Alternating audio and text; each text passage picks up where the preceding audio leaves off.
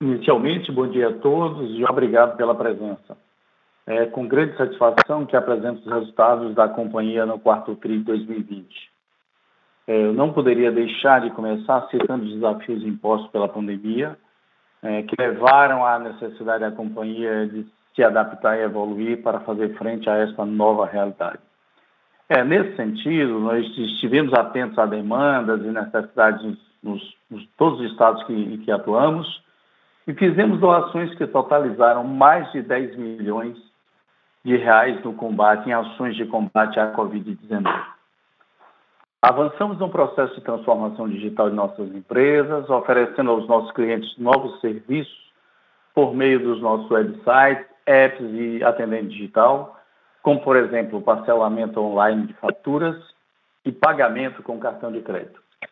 Com o uso de meios digitais, nós intensificamos o cadastramento dos consumidores de baixa renda, medida muito importante no atual cenário, com mais de, de 280 mil clientes cadastrados na tarifa social através da nossa ferramenta de WhatsApp. Implementamos protocolos de biossegurança para as equipes de campo e atendimento comercial, observando as orientações e restrições de cada localidade e seguimos, até o momento, com um regime misto entre presencial e home office nas estruturas de apoio, sempre zelando pela qualidade dos nossos serviços e pela saúde e bem-estar dos nossos colaboradores. Nesse contexto de, contexto de adversidade, é, é uma satisfação comunicar um trimestre de performance sólida, como poderemos ver nos próximos slides, no qual avançamos nos processos de turnaround no Piauí e Alagoas, e também na execução e operação dos nossos projetos de transmissão. É um projeto que ele se consolida e realmente temos o prazer de fazer essa comunicação. No próximo slide, eu apresento os destaques do trimestre e, posteriormente, Léo falará sobre os nossos resultados operacionais e financeiros, antes de iniciarmos nossas considerações finais e, por fim, a sessão de perguntas e respostas. Agora, avançando para o slide 3, né? eu começo com os destaques do período. Nós encerramos o ano de 2020 com a EBITDA consolidado recorrente da companhia alcançando 1,7 bi no quarto TRI de 2020. Isso foi um crescimento de 34,8% ao quarto TRI de 2019. De, de 2019.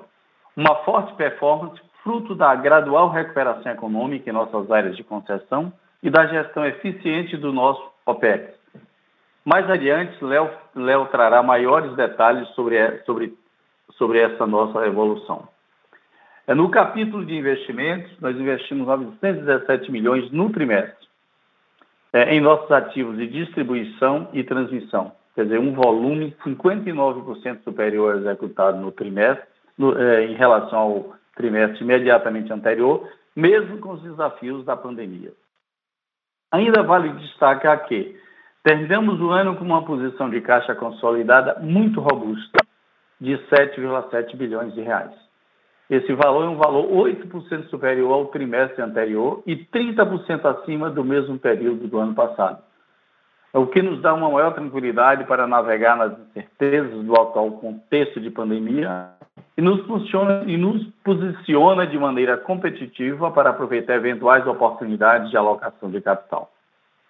Como resultado, encerramos o período com uma alavancagem de 2,1 vezes no trimestre, posição estável em relação ao terceiro TRI de 2020. Com relação ao desempenho das nossas distribuidoras, eu destaco o crescimento do volume consolidado de venda de energia, que avançou 1,7%, sendo 3,4% na Equatorial Maranhão e 2,5% na Equatorial Piauí um excelente resultado considerando o contexto atual e as frequentes medidas de restrição de circulação e de atividade. Operacionalmente, nós entregamos mais um trimestre de contínua evolução dos nossos indicadores de duração e frequência de interrupções, os famosos DEC FEC, tanto os nossos ativos maduros quanto em Piauí e Alagoas, empresas em processo de turnaround. Nesse contexto, vale destacar o resultado do ranking de continuidade da ANEL, que mede o desempenho do fornecimento de energia em, comparação aos limites regulatórios. Em 2020, a Equatorial Pará foi a segunda melhor empresa do Brasil, do país, entre as concessionárias com mais de 400 mil clientes. E, juntamente com a Equatorial Maranhão, ela ocupa o primeiro quartil do ranking. Isso demonstra o nosso compromisso e ação no sentido de entregar um serviço de qualidade cada vez melhor para nossos clientes. E trata-se de um fato recorrente, uma vez que ao longo dos, dos anos nós temos figurado entre as quatro melhores. É, outro destaque importante do período foi a aprovação da revisão tarifária extraordinária da Equatorial Piauí, em, no, em dezembro. Uma importante etapa no processo de criação de valor, que possibilitou o incremento da base de ativos para o total de 1,7 bilhão de reais, em valores aproximados, além da indenização das sobras físicas de 356 milhões, líquido de tributos, né, e foi pago via recursos da RGR. No segmento de transmissão, o avanço físico combinado dos projetos atingiu 100% em fevereiro de 2021, com 75% da RAP, já, é, com 75% da RAP, da, da RAP já em operação ou sendo recebida através do termo de liberação de receita. Temos a expectativa de entrada em processo, muito em breve, da SPE3, que depende da conclusão de um trecho do lote 10 do mesmo leilão, que não está sob a responsabilidade da Equatorial, e da SPE6, que também está pronta e solicitou um termo de liberação de receita, o TLR, para o ANS. É, por fim, eu destaco a aprovação em dezembro do Programa de Recompra de Ações da Equatorial Energia, com o objetivo de maximizar a geração de valor para os nossos acionistas. A operação ela está limitada a 5% das ações em circulação e, até o momento, mais de 28 milhões de ações foram adquiridas, ou seja, aproximadamente 57% do programa. Como essas ações em tesouraria não recebem dividendos, os nossos acionistas em 2020 receberão um dividendo por ação proporcionalmente maior. É, e agora, para detalhar esses dados aí, mostrar os dados mais por dentro, né, para vocês permitir uma visão mais clara, eu passo a palavra agora a, a, a, para o Léo. Léo, por favor, Léo. Muito obrigado. Obrigado, Augusto. Um bom dia a todos. Espero que todos estejam bem. Vamos falar agora da evolução da energia injetada no slide 5. O volume de energia injetada e faturada segue apresentando evolução, crescendo 3% e 1,7%, respectivamente no quarto TRI de 20, com destaque para os avanços de Pará e Maranhão. A energia injetada do Maranhão cresceu 4,4%, fruto das condições climáticas favoráveis no período, bem como pela continuidade da retomada econômica que teve início em meados de junho do ano passado, o que contribuiu para o incremento da energia distribuída. No Pará, a energia injetada cresceu 5%, também favorecida pelas condições climáticas no estado. A energia faturada, porém, ficou estável em função do menor número de dias faturados, além dos efeitos da redução das ações de combate às perdas no ano de 20, devido às restrições impostas pelo Covid-19. Nas demais distribuidoras, Piauí e Alagoas, destaca o crescimento da energia distribuída de 2,5% e 2,1%, respectivamente, consequência, sobretudo, da redução de perdas e do contexto de isolamento social e seu impacto no consumo residencial, maior classe de consumidores nessas empresas.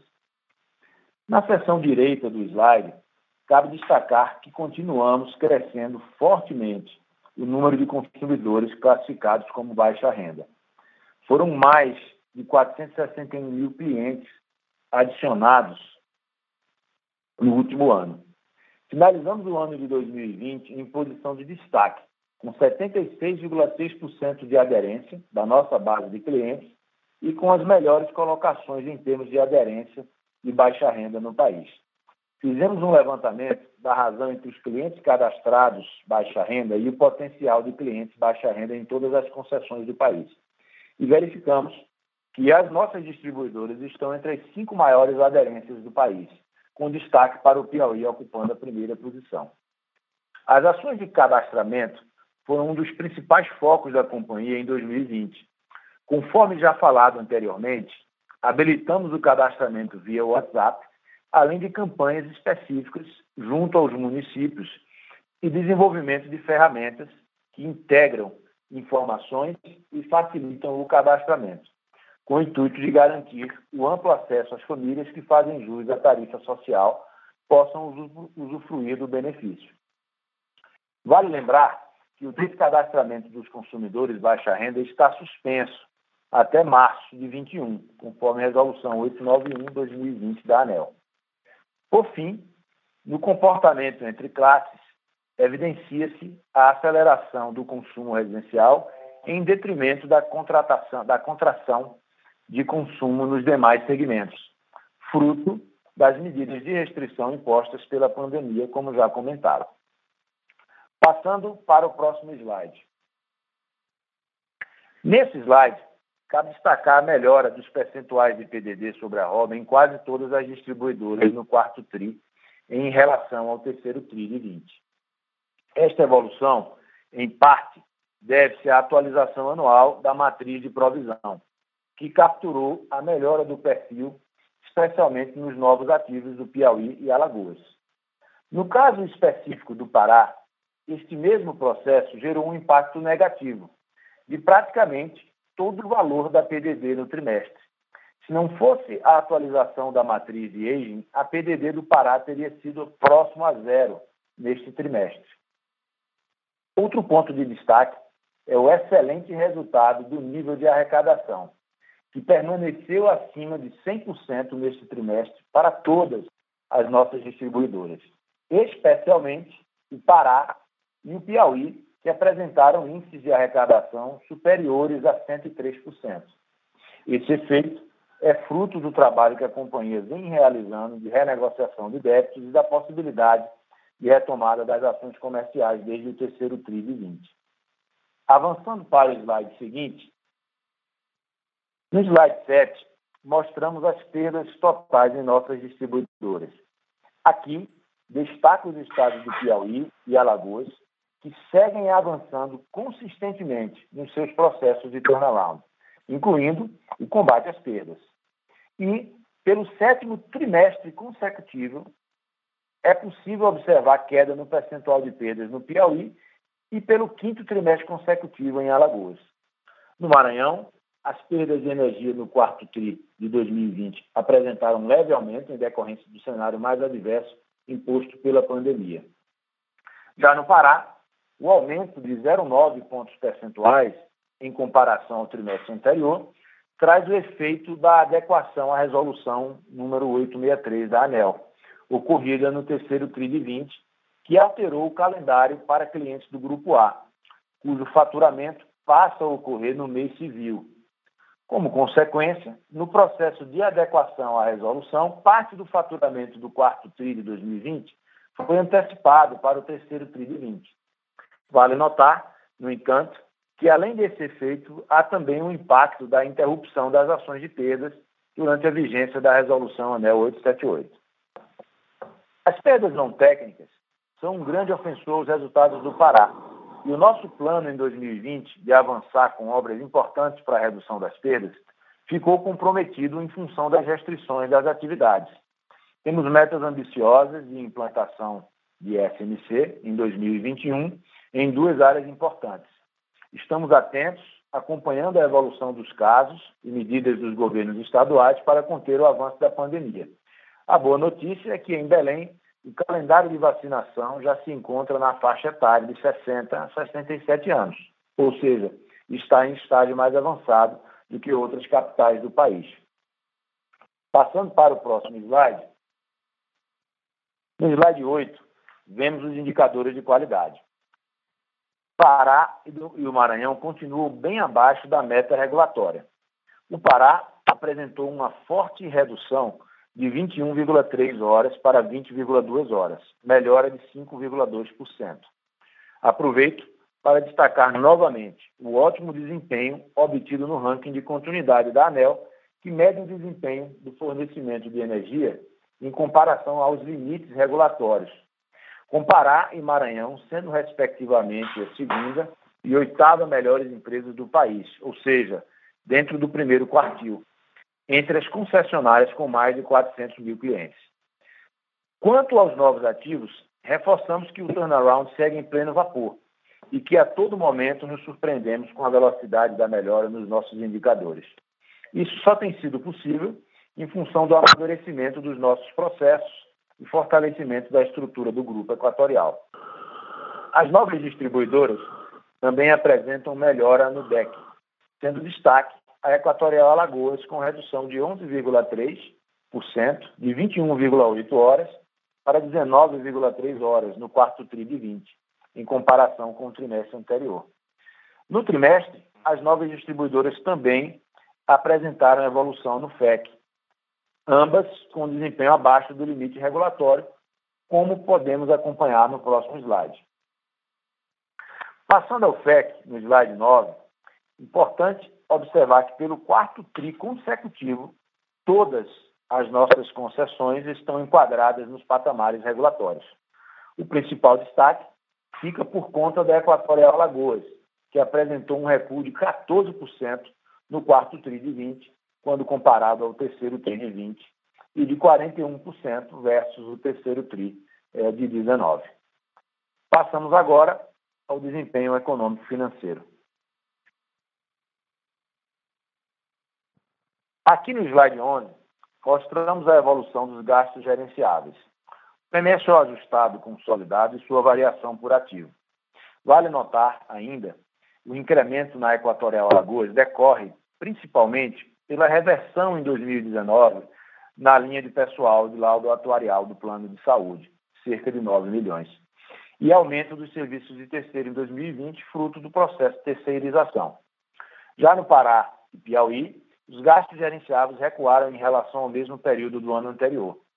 Ambas as concessões apresentaram economias em função da pandemia e a Equatorial Piauí ainda apresentou uma redução em pessoal em decorrência do processo de turnaround. Vale destacar os níveis recorrentes de PMSO por consumidor, em Piauí e Alagoas por 12 meses, né, que já são equivalentes ao dos nossos ativos mais maduros, uma importante etapa no processo de criação de valor, em especial considerando que apenas recentemente completamos dois anos de aquisição desses ativos. Passando para o próximo slide, o EBITDA ajustado do quarto TRI 2020 atingiu 1,7 bilhão, um aumento de quase 35% em relação àquele apresentado ao quarto TRI de 19. Se ajustarmos o EBITDA sem os efeitos da correção do ativo financeiro e sem o IFRS 15 na transmissão, que se aproxima mais do EBITDA da Caixa, o crescimento deste trimestre é de 64,1%, passando de 770 milhões de reais no quarto TRI de 19 para 1 bilhão 264 neste TRI. Esse expressivo crescimento deve-se ao crescimento do EBITDA das distribuidoras, conforme demonstraremos a seguir, e à entrada em operação comercial dos novos ativos de transmissão, as SPEs 1, 2, 4, 5, 7 e 8. Passamos ao slide. Neste slide, podemos observar a contribuição por ativo no EBITDA ajustado pelos efeitos não recorrentes. Aqui, o destaque é para o forte crescimento no EBITDA ajustado apresentado por todas as distribuidoras, que contribuíram juntas com um incremento de 426 milhões de reais em comparação ao quarto TRI de 19. No Maranhão, o aumento de 39% é em grande parte explicado pelo efeito médio da tarifa FIUB, que nesse reajuste anual foi de 7,5%, pelo crescimento de mercado, pela redução de PDD e aumento da receita de atualização do ativo financeiro. Já no Pará, o EBITDA ajustado de 462 milhões teve um aumento de 44%. É fruto especialmente do reajuste anual, que teve efeito médio na tarifa FIUB de 13,13%, e do aumento da receita de atualização do ativo financeiro, VNR, de 98 milhões em função do aumento do IPCA no trimestre.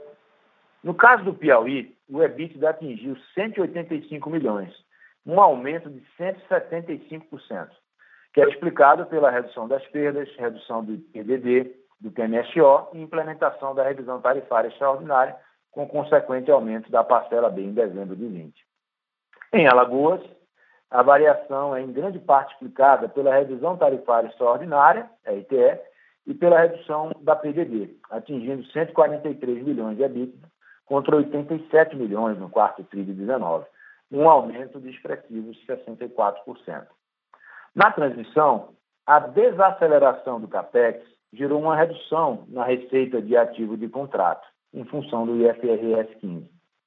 Nos demais negócios, o aumento de 125 milhões reflete efeito positivo na comercializadora da marcação ao mercado de contratos de energia.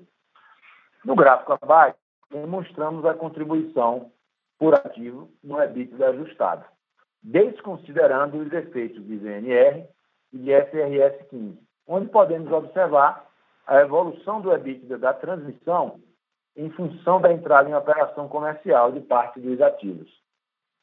Passando para o slide 14. No próximo slide, slide 14, apresento a proposta de distribuição de dividendos. Destaco que, com base no resultado alcançado em 2020, foi proposta a distribuição de 707,2 milhões em dividendos, a serem aprovados na próxima Assembleia, um valor de 119% superior ao distribuído no ano passado. Destaco em especial a Equatorial Alagoas, que neste ano realizará sua primeira distribuição de dividendos sob a gestão do grupo, tendo proposto um total de 64,1 milhões resultado do iniciado há menos de dois anos, em fevereiro de 2019. Passando ao slide seguinte. Como pode ser observado nesse slide, mesmo no atual contexto de pandemia e com a redução dos investimentos em transmissão, investimos 2,9 bilhões no ano de 20. No trimestre, foram 917 bilhões alocados, valor 59% superior ao trimestre imediatamente anterior, puxados pela execução de investimentos em distribuição, principalmente nos estados do Piauí e do Maranhão. Os investimentos no segmento de transmissão atingiram um pico em 2019 e agora vem desacelerando em função da conclusão dos projetos. Houve forte queda do valor despendido no quarto TRI de 20, passando para 269 milhões no trimestre, antes 570 milhões no mesmo TRI do ano anterior. Ao todo, desde o primeiro TRI de 17, mais de 5 bilhões já foram investidos em nossos projetos de transmissão. Importante destacar que em dezembro de 20, a Equatorial Maranhão e Equatorial Pará contrataram junto ao BNDES o financiamento para o CAPEX dos próximos anos. Com esta contratação, o grupo assegurou o financiamento dos investimentos dos anos de 21 a 2023 para todas as suas distribuidoras. Passamos ao próximo slide. No slide 16, mostrando que a dívida líquida foi reduzida em pouco mais de 200 milhões em relação ao trimestre anterior, totalizando agora 10,2 bilhões, e a relação dívida líquida por EBITDA, que considerando os ativos 100% consolidados, alcança 2,1 vezes nesse TRI, o que nos dá flexibilidade para aproveitar eventuais oportunidades de mercado com relação à alocação de capital. O grupo mantém a sua sólida posição em caixa, encerrando o trimestre com 7,7 bilhões em caixa, que é suficiente para pagar mais de dois anos do vencimento da dívida. Passando para o próximo slide. No slide 17, podemos observar que 100% das obras físicas dos projetos de transmissão estão concluídas. Hoje, 75% da RAP desses projetos já está operacional, o que representa uma receita de 721 milhões. Lembrando que possuímos outro ativo de transmissão operacional, em tese, que possui mais 169 milhões de RAP. Aqui, é importante destacar que, a partir deste ano, teremos parte significativa da geração de caixa livre advinda do segmento de transmissão, que contribui para a maior estabilidade dos fluxos de caixa, assim como gera liquidez, que poderá ser aproveitada em novas oportunidades de crescimento. Devolvo agora a palavra ao Augusto para as considerações finais. Muito obrigado. Obrigado, Léo. Um minutinho aqui, pessoal, por favor. É, obrigado, Léo. Eu gostaria de encerrar é, reforçando as nossas conquistas recentes, né? Vamos para... É, oh, desculpe. Pessoal, desculpe um minutinho, por favor. É, obrigado, Léo. Eu gostaria de encerrar reforçando as nossas conquistas recentes, perspectivas para 2021, né? Nós realmente conseguimos, é, nós conseguimos é, concluir as obras da transmissão, né, com bastante antecedência em relação ao, ao prazo né, regulatório, e atualmente a gente tem, nós temos 720 milhões de receita operacional dos novos projetos, isso é muito interessante é, para a gente. E ainda neste quarto tri, nós concluímos uma etapa importante para o reposicionamento da Equatorial Piauí, né, que foi a revisão tarifária extraordinária, que aumentou o valor da base de ativos de 317 milhões para, para 1 milhão 671 milhões, e do EBITDA da tarifa de 54 milhões para 387 milhões, quer dizer, são fatos realmente extraordinários, além do recebimento de 356 milhões de sobras físicas já líquidos de tributos. Né? São fatos também muito interessantes, fatos que ajudam a gente até naturalmente é, é uma distribuidora que tem algumas fragilidades do ponto de vista de capex. Isso vai permitir a gente acelerar e fazer os capex e oferecer uma qualidade cada vez melhor para os nossos clientes daquela as novas distribuidoras, falando aí de Piauí e Alagoas, elas seguem estágios avançados no processo de turnaround, apresentando uma evolução consistente nos seus indicadores de qualidade, além de níveis de PMSO, conforme destacado por Léo, né, o PMSO por consumidor, similares às das nossas concessões mais maduras. Né? Quando nós adquirimos, a gente fez um call com o mercado mostrando que avançaríamos, e aí, como se diz, a, a, a, o avanço é muito surpreendente, que nós, nós estamos chegando muito célere e com qualidade. É. É, como principais perspectivas para o ano, é, na distribuição, nós teremos o processo de revisão tarifária na Equatorial Maranhão, é, a ocorrer no terceiro TRI. É, no segmento de transmissão, a partir deste ano, nós teremos todas as SPS em operação, fortalecendo nossa EBITDA e geração de caixa, ou seja, esse segmento traz um EBITDA equivalente à Equatorial Maranhão. Então, é bastante representativo o grupo e, como o Léo destacou, gerando caixa livre. Ok? No segmento de transmissão, a partir. Ok? E, por fim, nós seguimos com a agenda forte de crescimento e, recentemente, reestruturamos a área de M&A, dando mais robustez e senioridade para a equipe, e hoje estamos analisando um pipeline de projetos muito mais extenso. Também reforçamos no início do ano as áreas operacionais, com superintendências regionais desde o início do ano, para deixar a alta gestão mais próxima da operação, né, de forma a suportar o crescimento. Ou seja, pessoal, é, eu, eu gostaria de destacar que, em função desse crescimento da Equatorial, nós investimos muito pessoas, é, é, um ativo muito importante. A gente tem muito, uma boa parte do meu tempo, eu diria um, uma grande, uma parcela muito grande, eu dedico a gente na seleção de pessoas, junto com a, as áreas operacionais, a área do RH. E para suportar esse crescimento, gente, faz mais do que necessário. No dia 4 de janeiro, nós colocamos em operação um projeto muito grande, que foi uma estrutura futuro, né? até para espelhar, para ancorar todos esses novos negócios também, estrutura corporativa, a estrutura operacional. É, agora, no Pará, por exemplo, eu coloquei, nós colocamos quatro diretores lá em um diretor em Marabá, em Santarém, em Castanhal, em Belém, quer dizer, para ajudar o Marcos Almeida. A mesma coisa a gente fez no Pará, nós reforçamos no, no Maranhão, nós reforçamos colocando um diretor lá em, em Timon, um outro em Imperatriz, o outro em São Luís para ajudar o Augusto Dantas. É a mesma coisa nós fizemos no Piauí, colocando lá em Floriano e, e outro em e outro em Teresina, de forma a ajudar. E no caso da, de Alagoas, por ser uma concessão menor, a gente está concentrando ali, pelo raio de ação é menor, estamos concentrando em Maceió. Ou seja, de forma que isso aí nós reforçamos a estrutura é, é, e, e solta mais agentes para pensar nos novos negócios e avançar né, dentro de uma plataforma de expansão da Equatorial. É... E agora eu passo a palavra à operadora para conduzir a sessão de perguntas e respostas. Muito obrigado. Obrigado. Iniciaremos agora a sessão de perguntas e respostas. Caso tenha alguma pergunta, por favor, pressione asterisco 1 de seu telefone. Se a qualquer momento sua pergunta for respondida, por favor, pressione asterisco 2 para se retirar da fila. As perguntas serão respondidas à medida que forem recebidas. Solicitamos a gentileza de tirarem o fone do gancho ao efetuarem a pergunta. Desta forma, uma ótima qualidade de som será oferecida.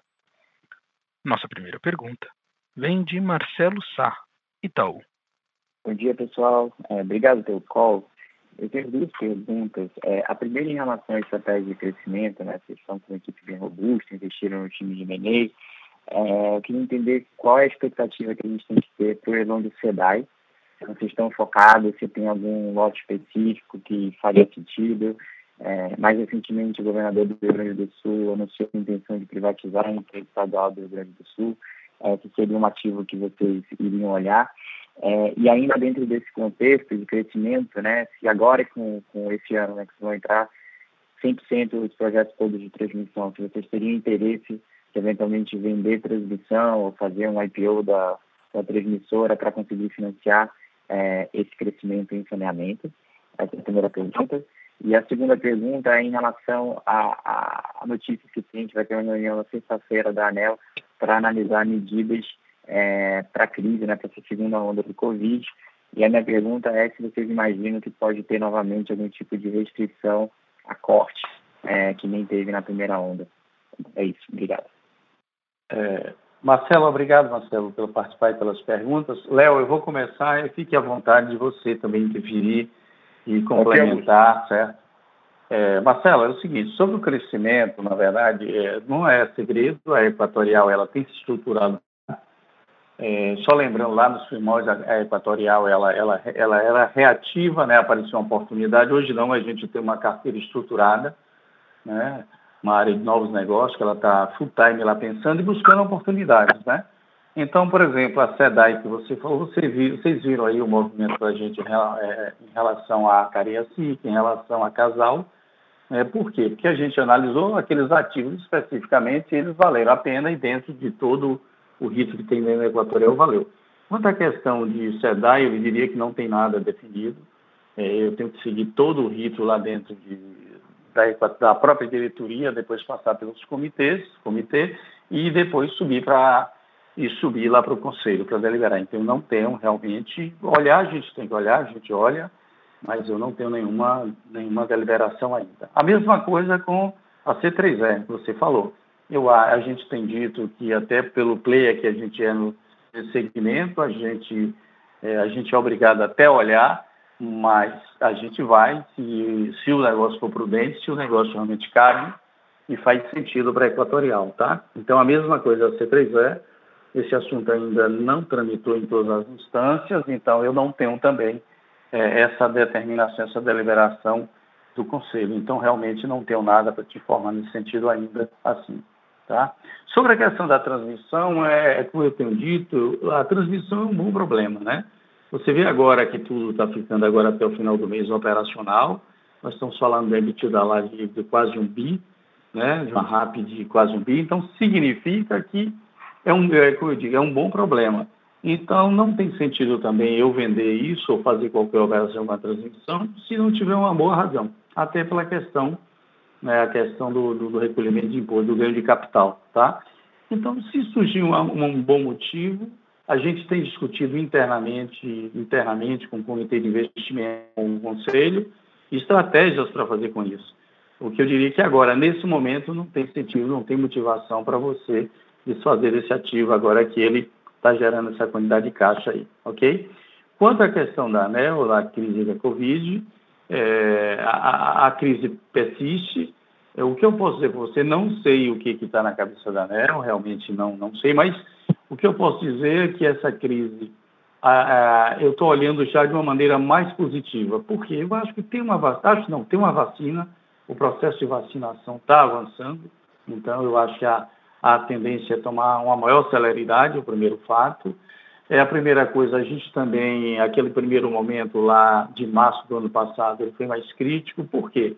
Porque ali a gente, algumas, na parte digital, a gente às vezes faltava dar alguns pulos, e nós demos nesse período, um período, um período que nós desenvolvemos muitos projetos estratégicos dentro da Equatorial, tanto do ponto de vista de estrutura, do ponto de vista de plataforma digital, né? quer dizer, nós, nós, quer dizer, nós, nos, nós nós nos, nos espantamos com o avanço. Por exemplo, a gente queria muito fazer com que o cliente não fosse na agência, mas fosse mais via ferramentas, né? um projeto que a gente tinha antes, e a pandemia forçou os clientes a fazerem isso. Como eles tiveram boa experiência, eu acho que isso foi uma coisa positiva. Então, esse é um outro fator que eu destacaria como positivo. E aí, Marcelo, é o seguinte, caso a ANEL decrete isso, é, na verdade, isso ela tem que também trazer no bojo disso as medidas compensatórias, tá? É a expectativa que a gente acha que o bom senso está sendo julga que a medida compensatória tem que vir no bojo de qualquer decisão, caso a ANEL, a ANEL venha tomá-las. Tá ótimo, obrigado. É, só complementando um pouco na questão da ANEL, é, acho que todo mundo um pouco preocupado com a magnitude dos reajustes tarifários que a gente deve ter, é, dado efeito de GPM, né, efeito de Itaipu. Eu sei que Itaipu não impacta especificamente a distribuidora de vocês, mas impacta o resto do setor.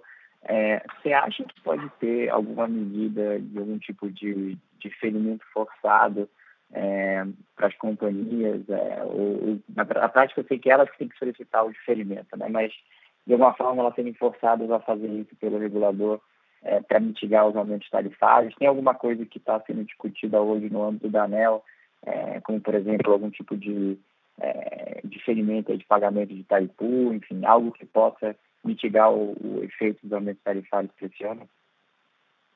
É, é, Marcelo, a gente vê aí falar de reajustes acima de dois dígitos, né? realmente é, isso impacta, né? É, isso impacta até no momento, é, conjugado com todo esse momento, esse cenário que a gente, pano de fundo que a gente está vivendo aí, tá? Isso é preocupante. O, o, é, a minha experiência com a ANEL nesse sentido, é, ela tem sido muito tranquila. A ANEL, ela realmente, ela discute, ela chama, ela discute, ela busca fórmulas com a gente, né? que, que a gente. E é lógico, a gente formalizar, né, manifestando. Eu não acredito numa forçação de barra, mas eu queria destacar aqui que a Equatorial ela tem tido, ela tem uma plena consciência da nossa área de atuação, do nosso papel social também, e sempre que possível a gente faz um diferimento de forma né, a, mitigar um pouco esse impacto, tá? A gente faz. O que eu enxergo nessa nessa nessa nessa questão aí, você está vendo que tem essa questão do PIS e COFINS, eu acho que tem, é, se você olhar nessa questão, até a própria postura da, da, da, da Equatorial, ela foi muito, nessa questão do PIS e COFINS sobre a CMS, ela foi muito tranquila, a gente foi muito conservador. A gente entende que tem uma parcela já, uma parcela incontrovérsia e que eu acho que a ANEL é uma possibilidade dela lançar mão. Eu já vi também a própria ANEL, ela se manifestar aí na imprensa falando até já que a parcela B, já que a parcela dela é muito pequena para suportar qualquer balanço assim, eu já vi uma manifestação dela no sentido de, de, de envolver outros atores também da cadeia, tá? O que me parece que faz todo sentido, tá, Marcelo? De formas a tentar mitigar isso aí. Bom, Augusto, só complementando, é, acho que vale complementar aqui a questão do, do tamanho hoje, né, que a parcela B possui é, na nossa na, na, tarifa, né, como um todo, é, já é um tamanho né, que é ali por volta de 30%, às vezes um pouco abaixo, né? É, é, eu acho que vale também mencionar, comentado na apresentação, o empenho que a gente tem tido, né? Estamos nas nossas quatro distribuidoras estão ali ocupando né, os primeiros lugares do ranking, né? Na busca pela é, é, é, concessão da tarifa social né, no baixa renda. Foi um avanço expressivo. Né? Ah, nesse sentido, no momento em que tiver também é, é, entrando as discussões de reforma do setor, a gente entende que o, o próprio baixa renda ele poderia ter uma tarifa mais equalizada em todo o país e, e não um desconto, né, partindo da tarifa vigente, que em alguns lugares por questões estruturais da política tarifária, ela é um pouco mais elevada, né? Então, é, e como Augusto bem mencionou, a questão dos créditos de PIS e COFINS, né? A gente teve uma das primeiras empresas a transitar em julgado e já recuperamos 630 milhões de reais né, apenas no ano de 2020, né, que são mecanismos, junto com, com a medida é, provisória recém-lançada, né, que visam atenuar. Mas a gente acredita, como sempre tem sido, que deverá ser sempre com bastante equilíbrio. Tá ótimo, obrigado. Aí, Marcelo, você falou também, se referiu a COSAN, encaixa muito naquele contexto da, da, da, minha resposta, tá? Eu acho que olhar, tá dentro, já que a gente tem um time, olhar agora, eu tenho que passar por todos aquela, todo aquele rito, todo aquele dentro da Equatorial, diretoria, né, comitê de novos negócios, que é formado por conselheiros, e levar a, a, a, ao pleno lá do conselho, né, para deliberar sobre o assunto. Nossa próxima pergunta vem de Carolina Carneiro, Credit Suisse. Oi, pessoal. É, obrigada pelo call. Tenho duas perguntas também. A primeira é em relação à performance de PMSO, né? Vocês vêm aí numa sequência de trimestres muito boa, é, em que claramente é, vocês conseguiram reduzir, é, otimizar a estrutura de vocês.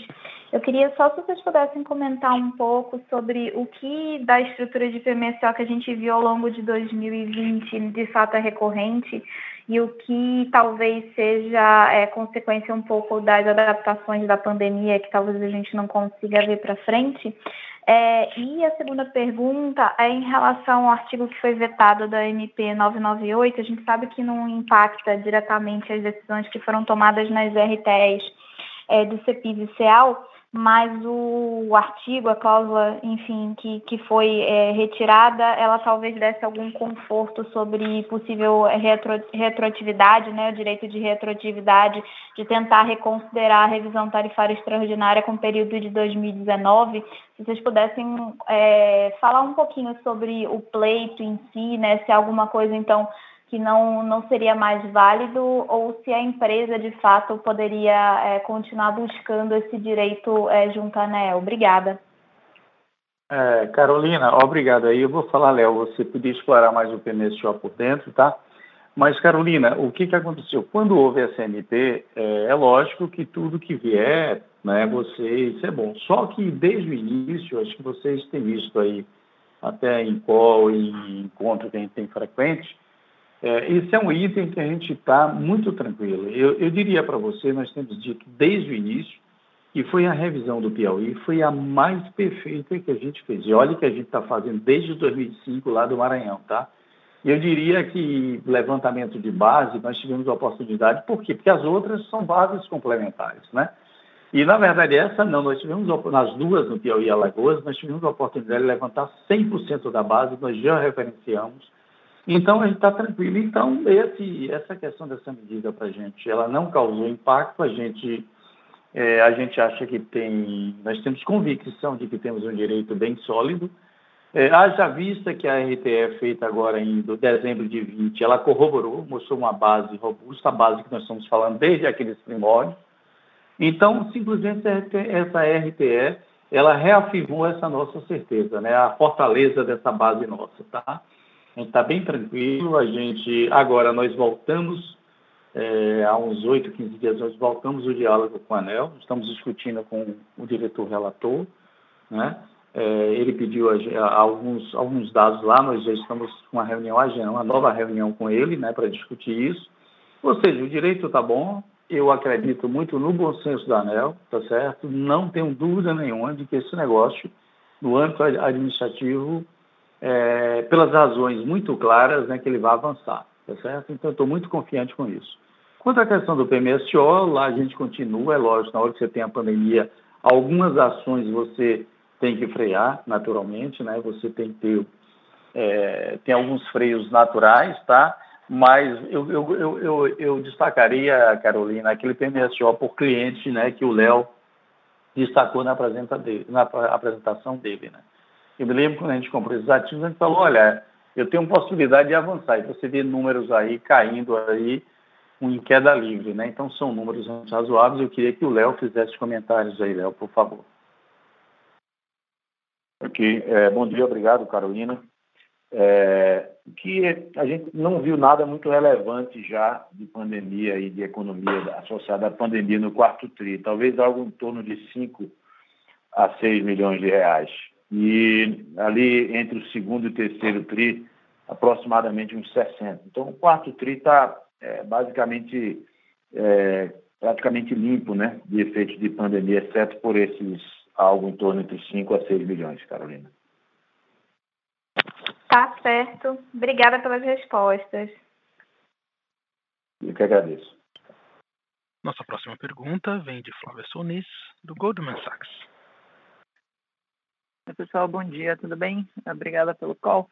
É, tem uma pergunta ainda relacionada um pouco a essa questão da pandemia. Eu queria entender se vocês, algum, se vocês viram algum tipo de, de efeito agora no primeiro TRI, principalmente relacionada ao fim do auxílio emergencial no final do ano passado, se vocês estão sentindo alguma coisa já é, que vale a pena que vale a pena comentar com a gente. Obrigada. Eu vou comentar aqui rapidamente, o Léo complementa. Você viu, é, primeiro, obrigado pela, pela, pela pergunta. Você viu que o Léo mostrou o quarto TRI aí, níveis de arrecadação acima de 100% em todas as empresas, né? Isso decorre do trabalho, das ferramentas de inteligência, né, de, dos analíticos aí, que a gente realmente implantou. É um trabalho que a gente vem fazendo há muito tempo.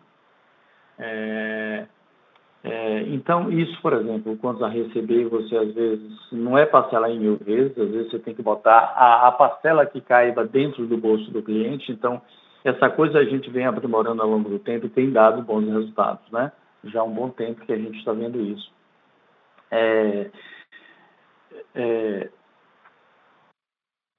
o, quanto à questão do efeito agora de janeiro, a gente vê que janeiro é, ele sente um pouquinho, a gente viu um pequeno efeito em janeiro. Você, o que, que eu gostaria de comentar é que você tem uma grande parcela da, da, da tua receita também, teu faturamento que vem do poder público.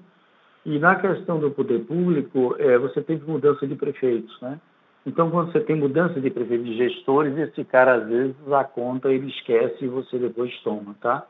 Mas eu acredito plenamente com essas ações, com as ferramentas, com o corpo a corpo, com essa questão da estrutura que a gente fez agora, é, que a gente colocou lá, lá na ponta, aproximou o olho do dono lá da empresa, lá, lá nas pontas das empresas, né? A gente vai correr atrás e a gente vai, é, a gente vai recuperar isso. Diga aí, Léo, por favor. Não, só, só complementar que na verdade, a gente tem visto também o, mer o mercado né, de uma maneira, manifestando de uma maneira interessante, né, nesse início de ano, vamos assim. E sobre essa questão da arrecadação, acho que Augusto pontuou bem, o mês de janeiro veio um pouco mais baixo, né, com uma boa recuperação em fevereiro e uma continuidade de tendência de recuperação em março, mas destacando mais essa questão do poder público, notadamente na troca de gestão das prefeituras, que é uma classe que historicamente a gente tem uma boa gestão, mas é natural numa transição de poder, né, haver é, é, alguma alguma descontinuidade para trazer algum efeito assim mais no curto prazo. Tá ótimo, pessoal, obrigado. Lembramos que para fazer perguntas basta digitar asterisco 1. Novamente, caso tenha alguma pergunta, por favor, digite asterisco 1. Senhoras e senhores, caso haja alguma pergunta, por favor digitem asterisco 1. Não havendo mais perguntas, encerramos neste momento a sessão de perguntas e respostas. Gostaria de passar a palavra ao senhor Augusto Miranda para suas considerações finais. Por favor, pode prosseguir. É, então, senhores, para encerrar, eu gostaria de reforçar o nosso comprometimento em entregar uma valorização diferenciada para os nossos investidores, né, através de excelência operacional e financeira dos resultados, assim como rigor e eficiência na alocação de capital. É uma coisa que eu destaco muito, a gente olha a Conceição como se a gente estivesse começando, apesar de estar hoje fazendo turnarão de Piauí Alagoas, é muito é como se a gente estivesse começando também hoje no Pará, no, no Maranhão, tá, nas outras concessões, tá? Também gostaríamos de destacar a nossa aderência ao maior nível de transparência e governança corporativa e assegurar que nosso time de relações com investidores está disponível para ajudá-los com possíveis dúvidas. Tá? E novamente, obrigado a todos por fazerem parte do nosso call de resultados do quarto e tenham um bom dia. Um grande abraço, pessoal. Obrigado a todos. A teleconferência da Equatorial Energia SA está encerrada. Agradecemos a participação de todos e tenham um bom dia.